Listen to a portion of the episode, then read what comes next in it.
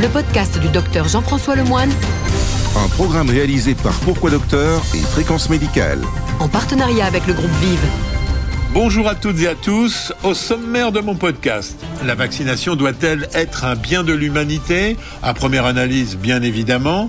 Les laboratoires ne sont pas enthousiastes et l'opinion publique est sans doute très pressée. Et si on se rappelait l'histoire des médicaments contre le sida? Votre question, aujourd'hui Claude aimerait savoir pourquoi le vaccin Johnson Johnson qui arrive ne demande qu'une dose alors que tous les autres en nécessitent deux. Enfin, des chercheurs de l'université de Duke, en Caroline du Nord, aux États-Unis, ont publié une étude qui démontre que sur les 250 dernières années, les femmes sont en fait plus résistantes que les hommes, en particulier aux épidémies et à la famine. La fragilité de l'homme est beaucoup plus sérieuse que cela, au point de menacer sa survie. Je vous l'explique à la fin de ce podcast. Chaque semaine, retrouvez toute l'actualité santé, En partenariat avec le groupe Vive. l'édito du docteur Jean-François Lemoine. Histoire d'une chute de podium. En 1995, deux types de médicaments que l'on appellera très vite les antirétroviraux donnent un espoir immense dans le traitement de la pandémie de sida qui affole le monde. Un médicament contre la maladie et des gestes barrières faciles avec les préservatifs apporte une solution aux pays qui peuvent s'offrir ces nouveaux produits onéreux. Un des inventeurs s'appelle le laboratoire Merck Sharp Dome, MSD comme on l'appelle, est alors le numéro un de l'industrie pharmaceutique, la société la plus populaire aux États-Unis, celle que, lorsque l'on sort d'une école de commerce, on rêve d'intégrer, une liste d'attente longue comme un jour sans pain. Quelques années plus tard, la star dégringole de sa première place et se retrouve dans les profondeurs du classement. Il ne fait plus bon rejoindre ses rangs, la raison, le refus de donner le médicament aux pays pauvres du monde, en particulier africains, où l'épidémie fait des ravages. Et on commence à parler de médicaments bien de l'humanité. On connaît la fin de l'histoire, face à la vague de protestations mondiales, mais surtout aux États-Unis, tous les fabricants de trithérapie passeront un accord avec les différents pays incapables de s'offrir la potion magique. Alors au moment où la vaccination contre la Covid se propose de sauver la planète de la pandémie, la question est de nouveau à la une avec de grosses différences. Le prix des vaccins d'abord. 1,78$ pour le vaccin du duo Oxford et AstraZeneca. 7,56$ pour celui qui devrait sortir en 2021 chez Sanofi et GSK. 8,50 pour le Johnson Johnson, 10 euros pour le vaccin CureVac, 12 euros pour le Pfizer BioNTech et enfin 18 dollars pour le produit des Américains de Moderna. De grosses différences qui ne permettent pas, comme dans le cas du sida, de parler de prix moyen. Alors la tentation dans ce genre de problème, c'est ce que font de nombreux pays, est d'aligner le prix de tous les vaccins sur le plus bas du marché. En l'occurrence, celui d'AstraZeneca, aux firmes d'accepter ou pas, à l'opinion publique de faire pression. Mais la différence avec le sida ne s'arrête pas là. Le besoin, avec le VIH, concernait très peu de pays industrialisés où l'épidémie était jugulée. C'était l'éternel problème pays riches, pays pauvres et charité. Avec la Covid, il semble que la charité ordonnée commence par soi-même et que même si l'objectif final est de proposer le vaccin à 7 milliards d'humains, une opération humanitaire sans équivalent, l'objectif réel de chaque pays est d'abord de bouter la maladie hors de ses frontières, les autres, on verra après. Et les courses en solo de poids lourds comme les États-Unis et l'Angleterre illustrent bien ce propos. L'Europe adopte une attitude collective plus digne, mais on ne parle pas encore d'autres pays en manque. Bien évidemment, tout cela n'est qu'une question de temps. Et la question de vaccin bien de l'humanité, s'il est légitime de se la poser aujourd'hui, ne viendra dans les débats, en particulier grand public, que beaucoup plus tard, quand la question où et quand je peux avoir ma dose? ne sera plus qu'un mauvais souvenir. Mais ne pas se la poser serait une erreur. Tant que des pays accessibles par un moyen de transport quelconque ne seront pas vaccinés, on devra vivre au rythme de mutants, pas forcément sensibles aux vaccins existants. Le problème se complique d'ailleurs si cette vaccination tend à devenir annuelle.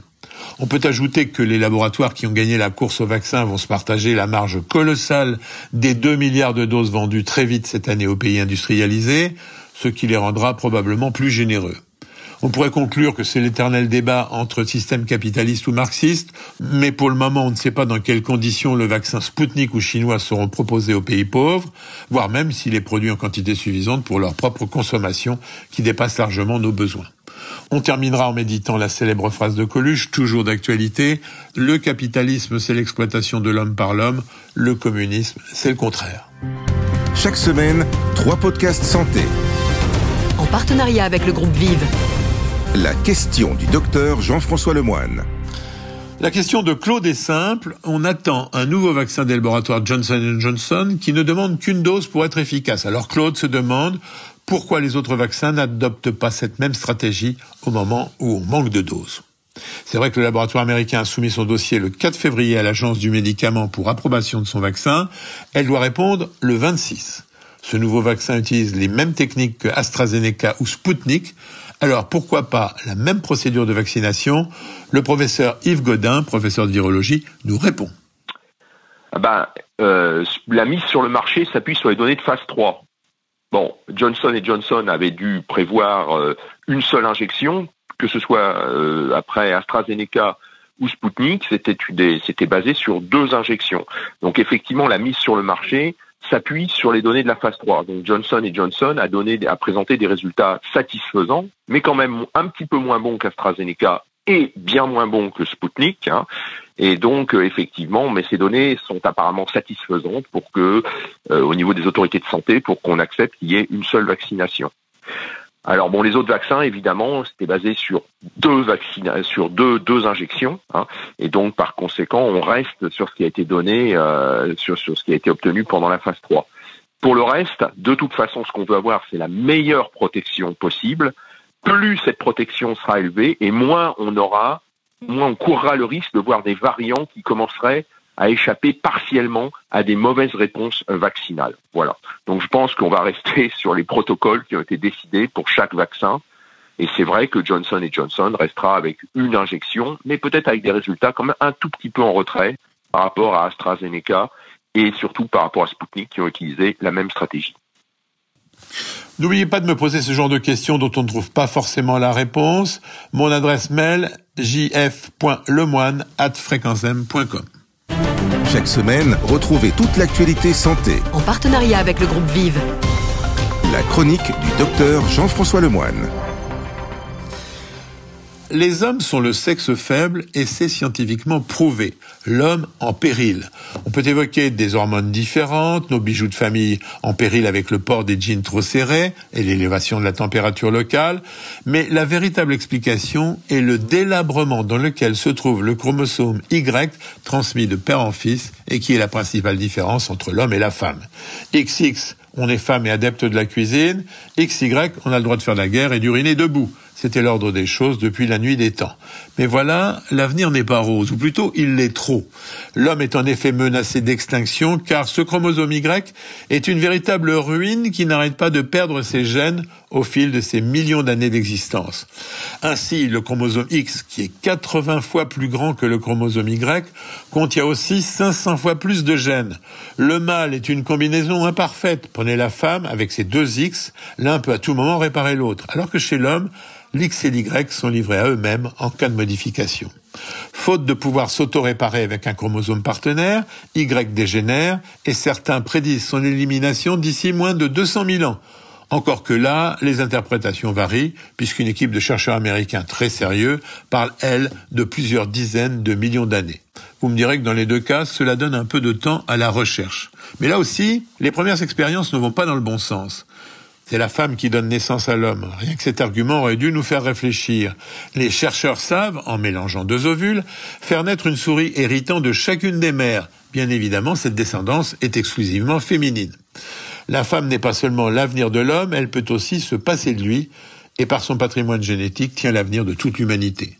Le sexe dit faible est le plus fort. Alors comment sauver l'homme? En fabriquant de façon totalement artificielle de superchromosomes Y et en utilisant la technique du bébé éprouvette. À moins que l'on puisse avoir recours un jour à la méthode hermaphrodite qui permet l'autofécondation. C'est la solution adoptée par certaines plantes, le ver solitaire ou encore les escargots. Mais on sera alors dans un monde de clones, tiens ça c'est une autre solution, qui n'acceptera plus la différence. Chaque semaine, trois podcasts santé. En partenariat avec le groupe Vive le journal du docteur Jean-François Lemoine. Ainsi se termine ce podcast, le plus sincère et véridique possible. On se retrouve la semaine prochaine. En attendant, portez-vous bien. Le podcast du docteur Jean-François Lemoine. Un podcast produit par Pourquoi Docteur et Fréquence Médicale.